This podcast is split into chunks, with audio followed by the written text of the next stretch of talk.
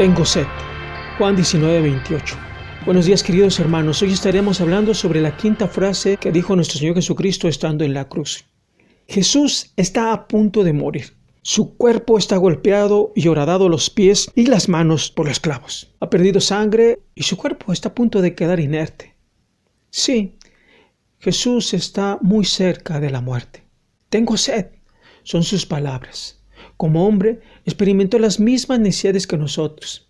Hay varios salmos que hablan acerca de Jesús como el Mesías. Se le conoce como salmos mesiánicos. Y uno de esos salmos es el Salmo 69. Miren lo que dice el Salmo 69 en la nueva traducción viviente. Sálvame, oh Dios, porque las aguas de la inundación me llegan al cuello. Me hundo cada vez más en el fango. No encuentro dónde apoyar mis pies. Estoy en aguas profundas y el torrente me cubre. Estoy agotado de tanto gritar por ayuda. Tengo la garganta reseca. Mis ojos están hinchados de tanto llorar a la espera de la ayuda de mi Dios.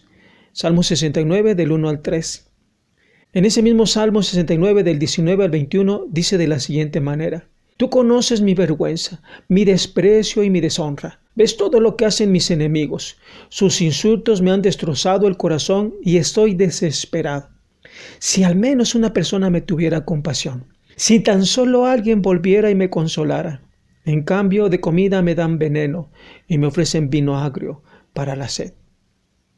Todo lo que ha descrito el salmista muchos años antes fue lo que sufrió Jesús en la cruz por amor a la humanidad caída en el pecado.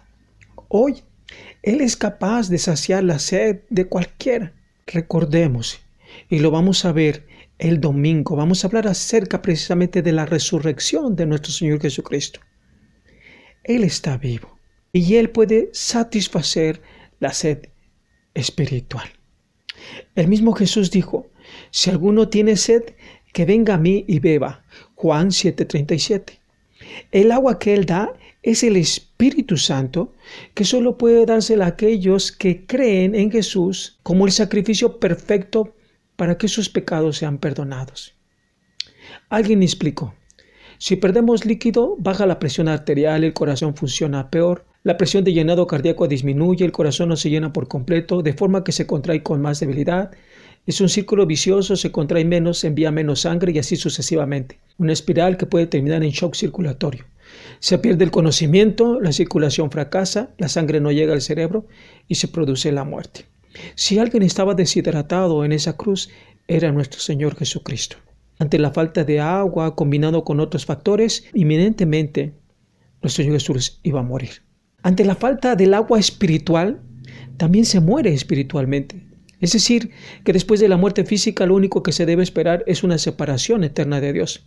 Por la gracia de Dios, muchos de nosotros tenemos el agua viva, pero hay otros más que no la tienen. La única manera posible de tener esa agua viva es precisamente confiando en que la muerte de Jesús es suficiente para perdonar todos mis pecados. Tenemos la responsabilidad de llevar esta agua y mostrarle a la gente que solo Jesús es capaz de suplir su necesidad de ser espiritual.